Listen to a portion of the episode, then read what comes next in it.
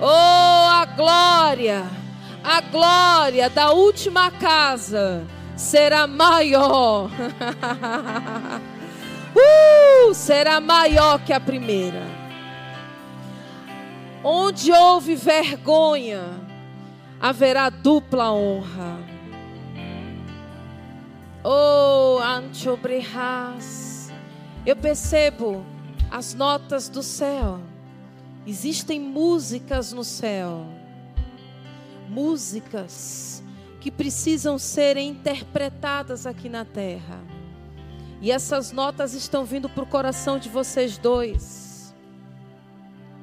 Notas do céu que vai marcar uma geração no Brasil notas, músicas vindas do céu, para serem interpretadas aqui na terra.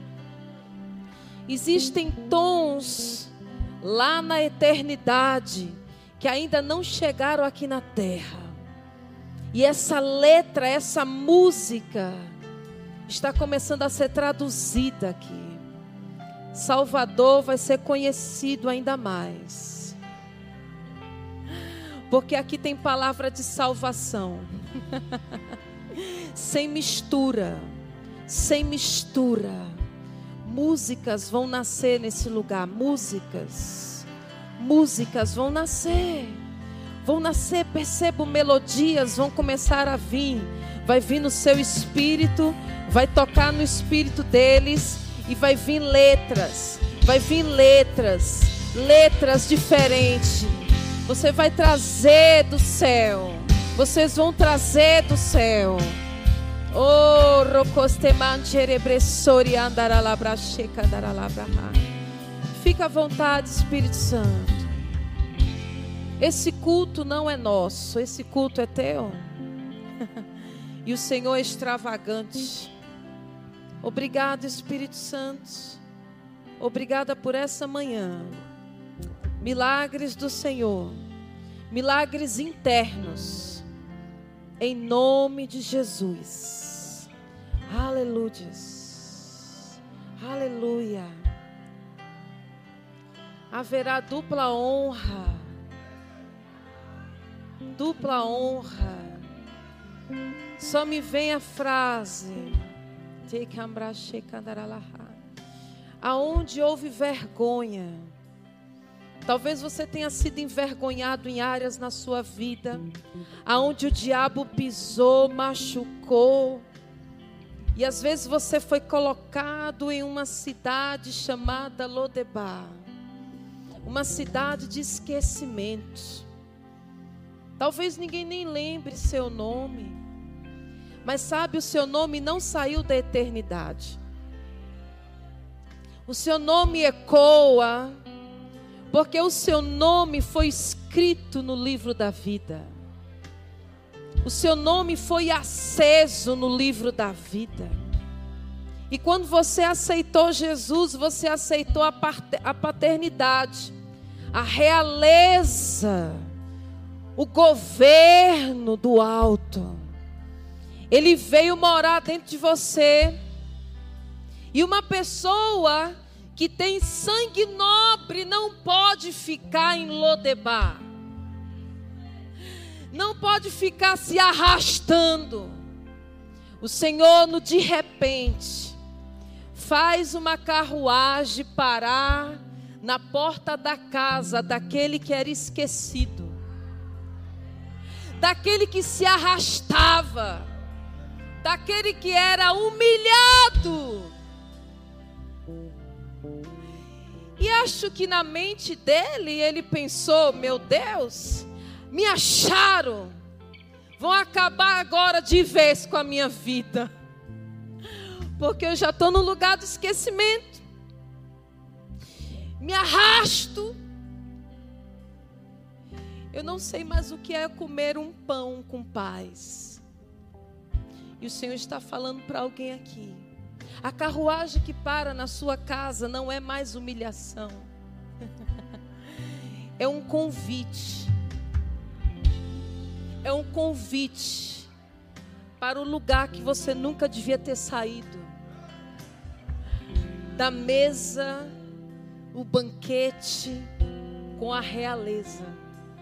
É o seu lugar, é o seu destino sentar à mesa junto com os reis, porque você não é mais um que está sentado na mesa, você é parte da mesa. Você é filho, você é filha, e o filho vai permanecer sentando na mesa todas as refeições com o rei.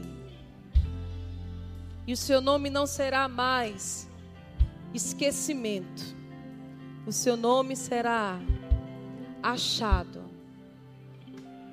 achada, realeza. No meu reino é assim, diz o Senhor. Ele pega quem não tem nada e coloca no meio dos grandes. E aquele que se acha grande, Deus coloca no meio dos que não tem nada, para entender. Não é porque Deus humilha, é porque às vezes precisa conhecer. Estou dizendo que tem unções que são estranhas. Amém? Vocês podem, se quiser, podem sentar. Viu? Muito obrigada. Se você quiser continuar sentado aí, eu agradeço. Tá? Aleluia. Aleluia. Amados, eu quero trazer uma palavra hoje para vocês, que eu creio que veio no coração de Deus. E eu não estava pensando em falar sobre isso. Mas o Senhor está me levando a falar. Vocês têm passado por muitas provas e vitórias. Não é Deus que coloca a gente em prova, mas quem nunca passou por prova? Amém, irmão? Quem nunca chorou? Quem nunca ficou no quarto dizendo: Deus, por que isso está acontecendo comigo? E às vezes nós só falamos do triunfalismo, nós temos triunfado, mas às vezes nós não entendemos o momento de dor. E é no momento de dor que Deus não nos desampara. Eu vim lhe dizer isso. No momento de humilhação, Jesus entende o que é humilhação. E Ele nunca vai te deixar só. E Ele não vai estar envolvido na humilhação. Ele vai estar com você, porque no seu devido tempo, Ele te exaltará. Amém, irmão? Às vezes passamos por momentos que são momentos mesmo. E eu quero ler com você, abra comigo aí. Nós vamos se divertir hoje? Eu não sei. Vamos lá, vamos tentar. Gênesis 39. Amém, irmão? Diga, Deus é bom. Deus tem um senso de humor engraçado, né? Nós vamos falar de um senso de humor de Deus assim bem. Gênesis 39, versículo 1, diz assim: José foi levado ao Egito. Não era plano de José passear no Egito. José não comprou uma passagem para fazer um turismo no Egito. a Bíblia diz que ele foi levado. E também a Bíblia também não diz que Deus o levou. Ele foi levado. Tem situações que muitas vezes estamos sendo levados e Deus, Ele gosta de fazer grandes surpresas. Egito era sinônimo, irmão, de escravidão. E José estava escravo. Ele não estava fazendo um turismo. Ele não foi pegar uma passagem para Dubai. Ele foi levado para o Egito sem ser comunicado. Você pode pensar o que passaria na sua cabeça se você fosse tirado do seio do seu pai, do conforto da sua casa, das bênçãos do seu pai e ser jogado em um poço. E além de ser jogado em um poço, você não é nem convidado, você é preso para um lugar que você não sabe qual vai ser o teu destino. É muito fácil aqui no Brasil a gente falar sobre isso, porque nós não sabemos o que é uma escravidão. Mas José estava em uma situação, irmão, desfavorável. Ele estava em uma situação desconfortável. Ele estava em uma situação indesejável. E para quem que ele ia recorrer? Ele ia ligar, ia pegar o WhatsApp, ligar, pai. Meus irmãos me botaram no poço, inventaram uma mentira contra mim, dizendo que eu fui morto quando eu estou vivo e mais, estou sendo levado para o Egito, para só Deus sabe o que vai acontecer comigo. Mas ele estava indo para o propósito, o destino de governo. Deus tem um senso de humor tão interessante. Ele é perito em transformar maldição, humilhação, em bênção, em honra. Ele engraçado. Por isso que a Bíblia fala lá em Salmos que Deus ele senta no trono e ele ri dos inimigos. E eu estou convidando você nessa manhã para se sentar nesse lugar, no lugar de risada. Deus lhe colocou nesse lugar para rir quando parece que está tudo contrário. Aí você dá uma boa gargalhada e diz: Eita, pega!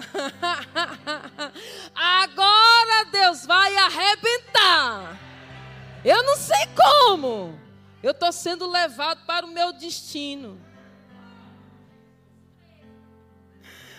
Aleluia! E ele foi para a casa de Potifar oficial de Faraó, comandante da guarda egípcio, comprou dos ismaelitas que o tinham levado para lá. Você sabe quem eram os ismaelitas? Não eram nem israelitas. Eram os inimigos de Israel. Veja, você está sendo vendido para o inimigo de Israel, que está vendendo você para um outro inimigo. É interessante isso. Está parecendo de glória em glória, de inimigo em inimigo. E Deus, ele é assim, engraçado. O Senhor era com José. José tinha um brilho, que não era um brilho comum, era um brilho de glória. O nome José, ele se assemelha ao de Jesus, Yeshua. José é uma tipologia de Jesus. Jesus foi enviado para o Egito. Jesus morava na glória. E ele é levado para um lugar de escravidão. Jesus não precisava disso.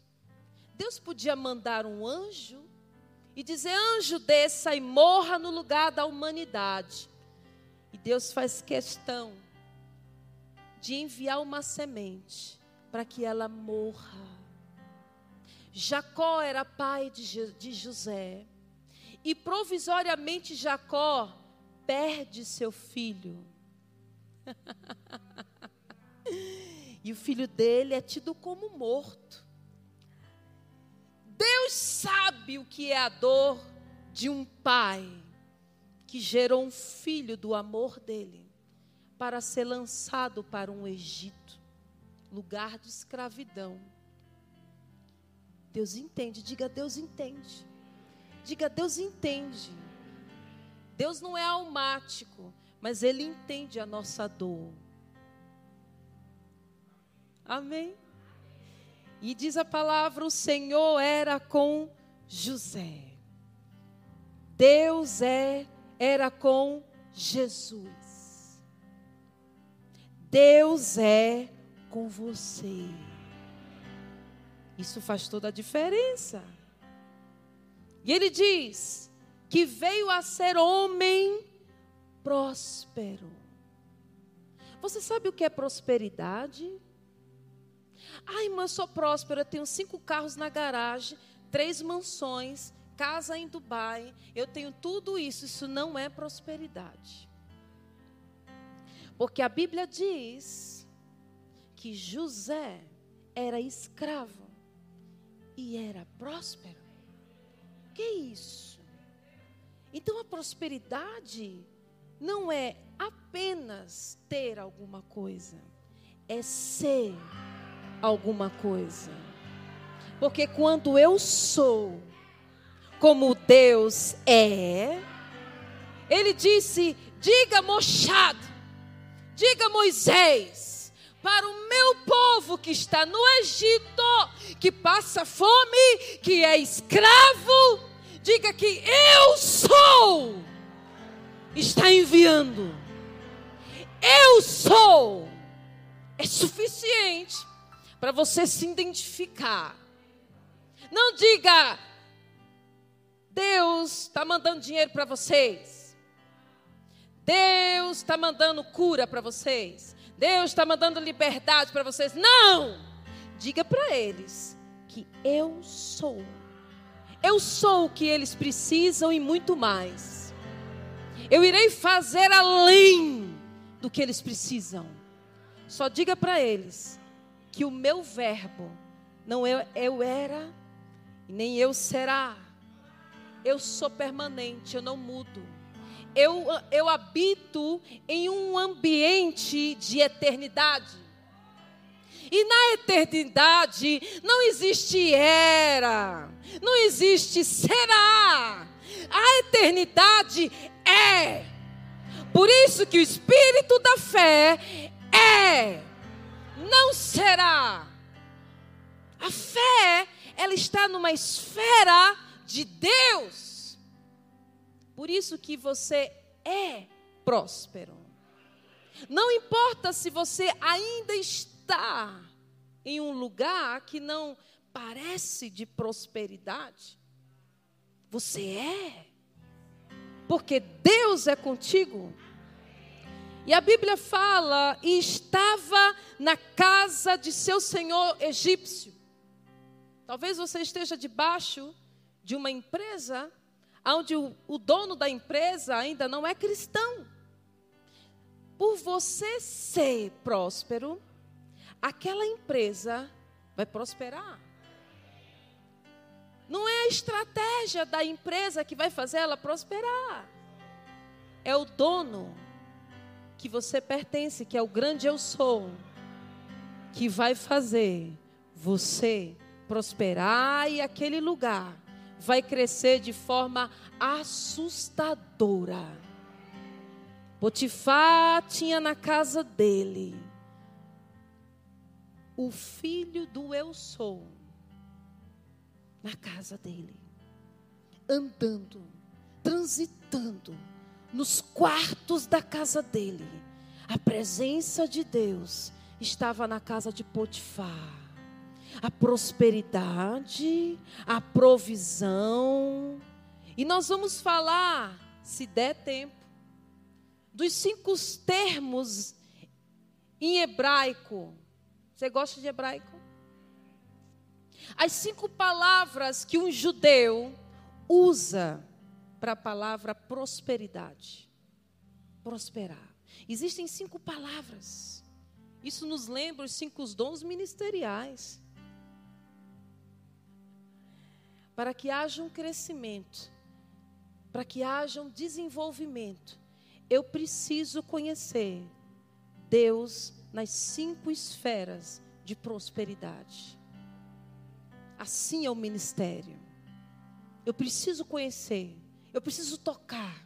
A igreja precisa tocar nos cinco dons ministeriais, para que ela cresça robusta e equilibrada, para que ninguém desalinhe o outro, para que o mestre não se ache mais, para que o profético não se ache mais, para que o apostolado não se ache mais, todos em harmonia, como uma sinfonia, cada instrumento com seu movimento e melodia. Então nós temos aqui cinco palavras e uma delas eu vou tentar pronunciar no hebraico. Talvez eu não consiga, se tiver alguém nos assistindo que seja descendente de judeu e saiba falar o hebraico, me perdoe, ok? Eu vou chegar no nível de vocês. Amém? Eu gosto de aprender essas coisas.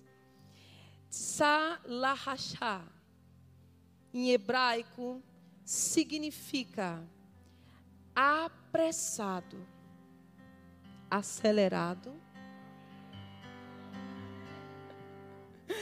avançar, obter sucesso, ser proveitoso, conduzir a um bom progresso, a um bom resultado, mostrar ou experimentar prosperidade com bons resultados e experimentar abundância e fecundidade. Isso nos lembra num processo da fecundação de um bebê. Você já viu que os bichinhos lá os espermazinhos, eles são devagar para chegar no óvulo. Já viu, já assistiu um videozinho mostrando? Os judeus, eles entendem muita coisa que a gente não entende. Por isso que às vezes você não entende porque que um judeu que está na antiga aliança prospera mais do que quem está na graça. Nós estamos em uma superior aliança.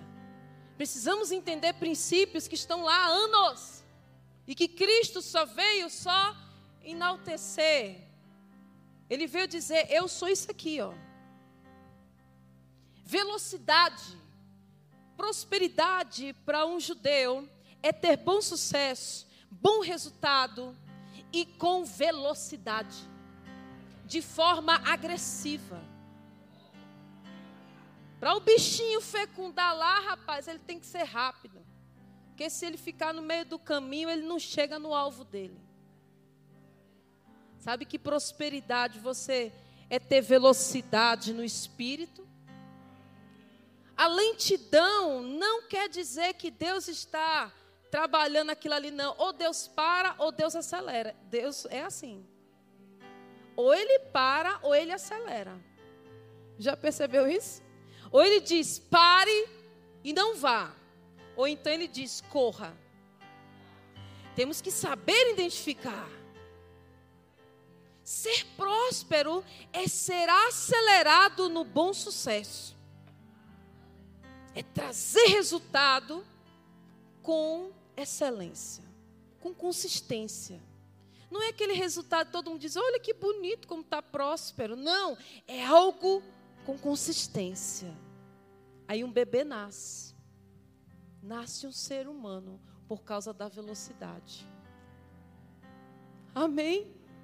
Diga, eu nasci para trazer bom resultado e ter velocidade, a velocidade do espírito.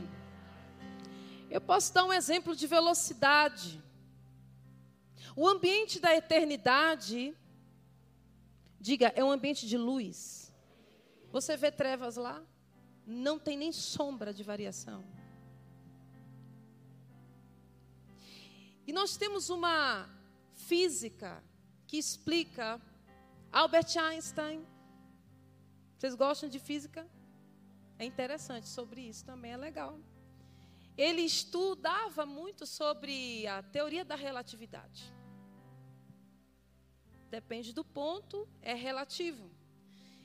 E eles começaram a descobrir que quanto mais eu me aproximo da velocidade da luz, o meu tempo tende a zero. Se você conseguir entrar na velocidade da luz, que é extremamente alta, amém? O seu tempo vai tender a zero. Ou seja, o ambiente de eternidade é zero de tempo é atemporal.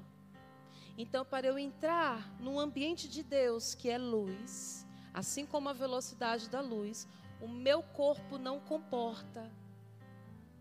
E aí eu preciso que o meu corpo seja transformado, acelerado para entrar no ambiente da luz. Por isso nós teremos o nosso corpo glorificado porque não aguentaremos o tamanho nível da luz da glória de Deus. Então isso quer dizer para mim que quando eu entro no ambiente de Deus, a minha vida vai acelerar. E isso é uma etapa de prosperidade. A vida de José começou a acelerar. Ele era próspero. Ele chamava atenção na simplicidade. A outra palavra em hebraico se chama shayá. Eu não sei falar direito. Que significa viver e permanecer vivo durante a sua caminhada na terra. Permanecer vivo. Não é você viver de doença em doença. É você viver de saúde em saúde. É permanecer vivo. Lá em Salmos 118, versículo 17, ele diz: Não morrerei, antes viverei e contarei os feitos do Senhor. Então, prosperidade, irmão, vai além de velocidade. Eu preciso correr saudável. Diga qualidade de vida. Não vou gastar dinheiro com dipirona. Não vou gastar dinheiro com Tilenol. Vai ter falência de farmácia. Vai, ainda vai continuar existindo farmácia. Por quê? Porque a gente precisa comprar uns shampoos importados que tem às vezes vende lá. Tem uns negócios diferentes lá, né? Uns produtos interessantes para manter. Diga, farmácia vai continuar existindo para vender suplemento, complemento. Amém? Vocês gostam disso? Amém? Diga porque eu estou na aceleração do espírito. Você vê José doente na casa de Potifar? Ô oh, Potifar, hoje eu não posso trabalhar, não. Acho que eu peguei um coronavírus. Meu filho, fique de máscara aí, que você está de Covid. José era viril, como Jesus era viril. Amém, irmão?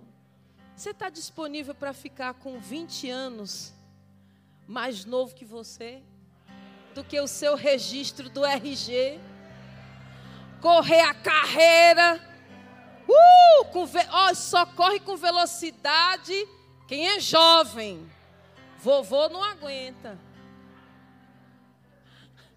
Aguenta? Correr muito? Depende. Tem uns vovô que correm mais do que, do que jovem. mas é o espírito dele. O nível do seu espírito é de velocidade. O nível do seu espírito é de saúde divina. Diga, não tem espaço para doença. Diga, e se alguma coisa, se algum incircunciso tentar se aproximar para querer mexer com a minha saúde, eu tenho espírito de ressurreição dentro do meu corpo, vivificando cada célula do meu corpo. Você não vai morrer de câncer. Você não vai morrer de praga do Egito. Não vai morrer de Covid entubado. Não vai. Crente, ninguém mata crente. Crente se entrega.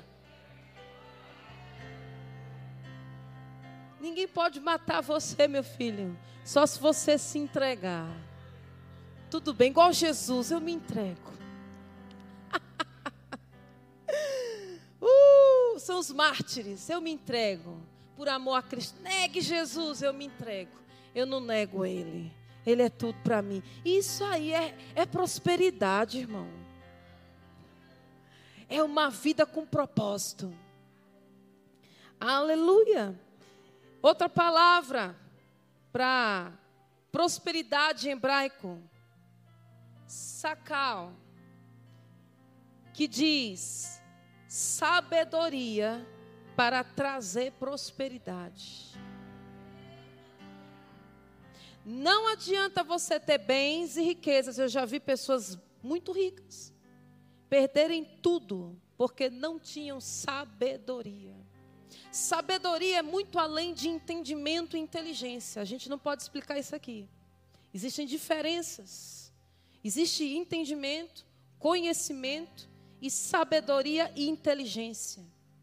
Daniel, lá no, no, no, na Babilônia, ele tinha sabedoria, ele tinha inteligência, ele conhecia e, e sabia falar outros idiomas, e ele tinha um espírito de excelência. Amém, irmão? Para você se destacar em um mundo corrompido, você não pode ser apenas um conhecedor, inteligente apenas. Ah, eu já sei, eu consigo entender a hermenêutica exegese. E vai, e vai, e vai. Eu conheço hebraico, aramaico, conheço grego, latim. Isso é inteligência, isso é conhecimento, isso tem seu valor. E isso tem a sua importância, porque até eu iria conhecer o hebraico como se eu não estudasse. E eu gosto de estudar o hebraico também. Eu gosto de conhecer, para a gente não se perder. Eu gosto de saber a origem. Povo de Bereia. Inteligência, conhecimento, mas sabedoria é um espírito. E faz parte do, dos sete espíritos de Deus que Deus tem lá na eternidade. Nós temos o Pai, Filho e Espírito Santo, mas a Bíblia fala em Apocalipse. E Deus, Ele é sábio. Ele é a própria sabedoria se manifestando. Diga, eu nasci para ser igual ao meu pai. Sábio. A sabedoria, ela pega o conhecimento e ela pega a revelação e ela sabe a hora e o tempo de aplicar. Não é só conhecimento e não é só revelação, irmão. Porque tem pessoas que têm revelação e têm conhecimento, mas não sabem aplicar. E se perdeu. Então, para você fazer com que as suas riquezas, ou a sua vida de prosperidade, a sua vida próspera, venha realmente ser progressiva, você precisa de sabedoria. E para o judeu, um homem sábio, ele é próspero. Pegue uma pessoa tola e dê um trilhão de reais para ela. Tolo. Pegue um tolo. uma pessoa tola. Não estou falando uma pessoa que não tem muita inteligência, no sentido de conhecimento de coisas. Pegue um tolo, que é um tolo? Não é alguém que não sabe ler, porque eu já vi pessoas que não sabem ler, que tem um espírito de sabedoria, que você fica assim, você aprendeu isso onde? Ele fala, não, eu não sei nem ler ainda. Aí você fala, meu Deus, eu vou ficar aqui sentado calado, porque a sabedoria é o espírito, é o espírito de Deus. E ela nos influencia a saber falar, a hora de falar, e mesmo que venha contrariar, diga sabedoria. Vai estabelecer um governo. Sabe onde você encontra isso lá em Gênesis? Não dá tempo da gente ler. Quando Deus fala na criação, crescei e multiplicai. Vocês são a minha imagem minha semelhança. Dominai sobre a terra e a sujeitai. Ele manda dizer governo, que é domínio, e sujeite. O que é sujeitar? Sabedoria. E o que é sabedoria? Manter o que eu te dei. Mantenha o governo, mantenha a autoridade, mantenha a posição de realeza que eu lhe dei. Como é que eu mantenho isso? Sendo sábio. E como é que você é uma pessoa sábia? Quando você é inspirado por Deus. Você pega as informações do reino do Espírito, pega a palavra revelada e discerne: agora é o tempo. Pá! Foi isso que José fez. Ele tinha sabedoria. O rei, quando ele interpretou o sonho, o rei olhou para os súditos dele, os manda-chuva, os inteligentes, os magos que não souberam nem interpretar o sonho. Chama lá da senzala. Um que tem um espírito diferente. Está preso mas ele prospera onde ele chega. E ele chamou a minha atenção. Eu estava lá dentro também, ó rei. Eu era também de lá do presídio, mas ele interpretou algo, e eu estou aqui por causa dessa interpretação, porque ele tem um espírito de revelação. Deus vai chamar você para os lugares altos por causa da revelação. Deus vai tirar você de lá por causa da revelação. Manda chamar ele. Chama esse preso, esse preso que era livre. uh, chama ele. E quando chamou ele, e houve interpretação, ele ficou: "Uau! Como que você tem uma revelação dessa?" O faraó ficou impressionado. E Faraó olhou para todos os lados e disse: Bom, você interpretou, ok.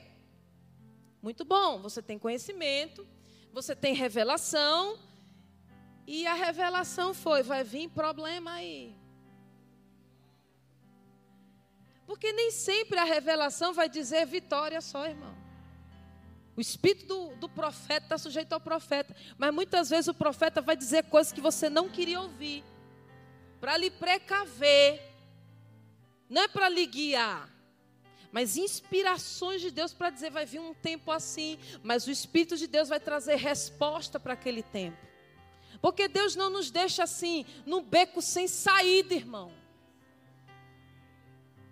Aí seria muita maldade. Eu lhe revelo, conto profundo, escondido, tamanho do problema, o rombo vai ser grande. Se vire. Isso não é Deus. Isso não é Deus.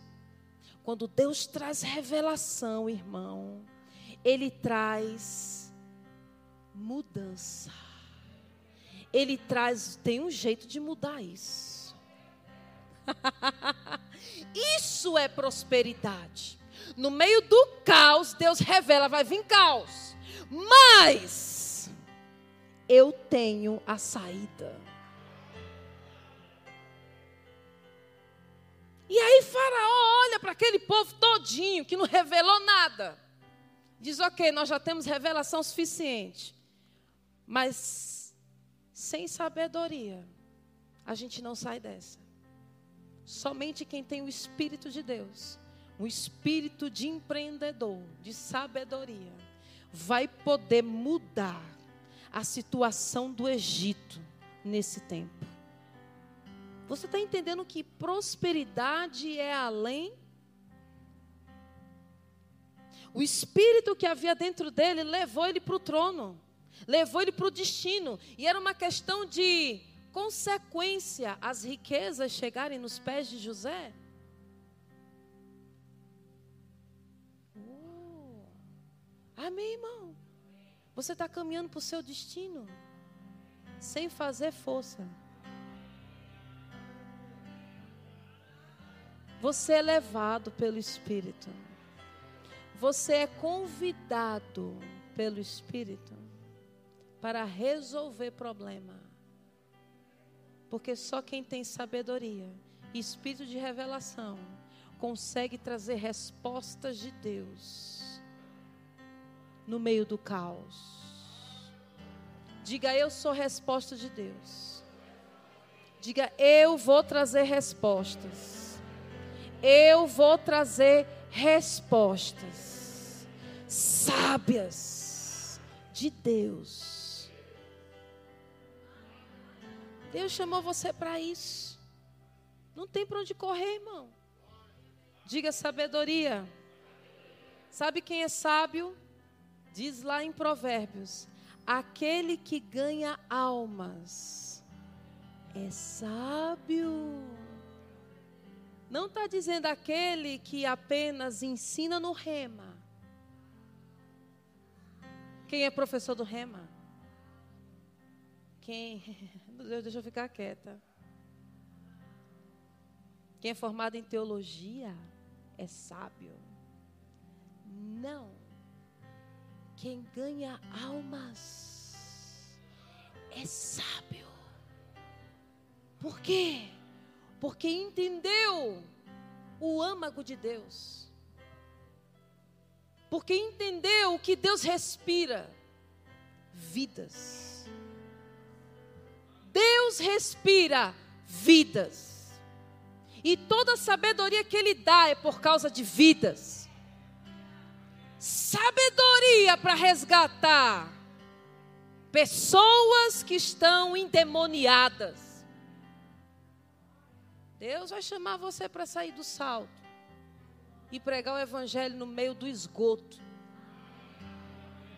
Para tirar pedras preciosas do meio do esgoto, para se tornar reis.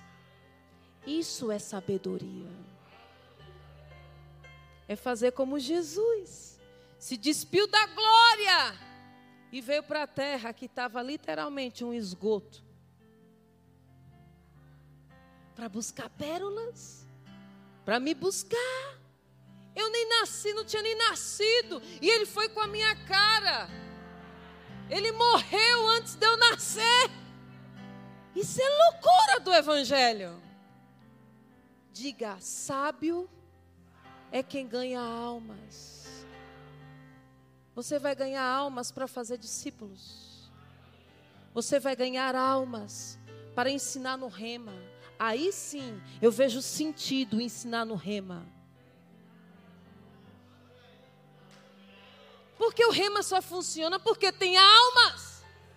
Almas que saíram do esgoto. E agora vou botar para torar. Aí sim a unção profética. Aí sim o pastoreio. Aí sim o apostólico. Por causa das almas que chegaram doente, morrendo. Digo os cinco dons funcionando por causa das vidas por isso você é sábio. Porque ganha vida. Eu estou dizendo que a pregação hoje está legal. É. Tem mais uma palavra, a quarta palavra.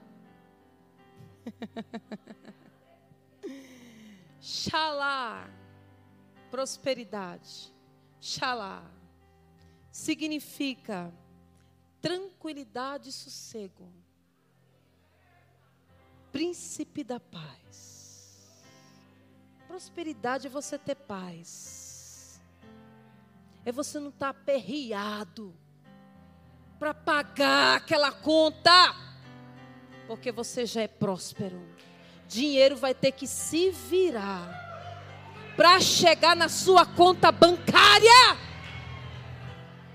Vai ter que brotar da terra se for necessário. Jesus manda pescar. Qual o problema, Pedro? Pedro chega assustado na casa. Eu imagino que o olhar de Jesus, quando viu Pedro entrando na casa dele, acho que era aquele olhar assim: Tem quantos minutos? Certo. Alright. Tenho dez minutos. Eu peço para me avisar, porque senão eu me perco, viu? Então, Jesus estava olhando para eles, para Pedro, e disse: Vem cá, quem é que cobra impostos? Eles cobram imposto para os filhos ou para aqueles que são estrangeiros? Ah, Senhor, para os estrangeiros. A gente não é estrangeiro. Eles estão cobrando imposto indevido. Mas mesmo assim, como a gente, nós somos prósperos. E o universo tem que se virar para pagar a nossa conta. Pesca o primeiro peixe. Mas tem que ser o primeiro. Amém, irmão? Vai chegar um peixe na sua conta. Não é só um peixe, não é só sem rear, não. Diga sossego. A última palavra em hebraico. Cardume. Dashen. Acabou. Dashen, acabou, isso mesmo. Que significa gordo e abastardos, bem cheio. Não é para você ficar gordo, tá? Isso, três minutos. Oi? Isso. Então pode vir. A última palavra foi essa, que é você estar bem satisfeito. Amém? Saltando pelos olhos. Diga, eu sou próspera. Amém? Que Deus abençoe vocês. E o Deus El Shaddai. Amém? Vai cada dia mais acrescentar na vida de vocês. Amém.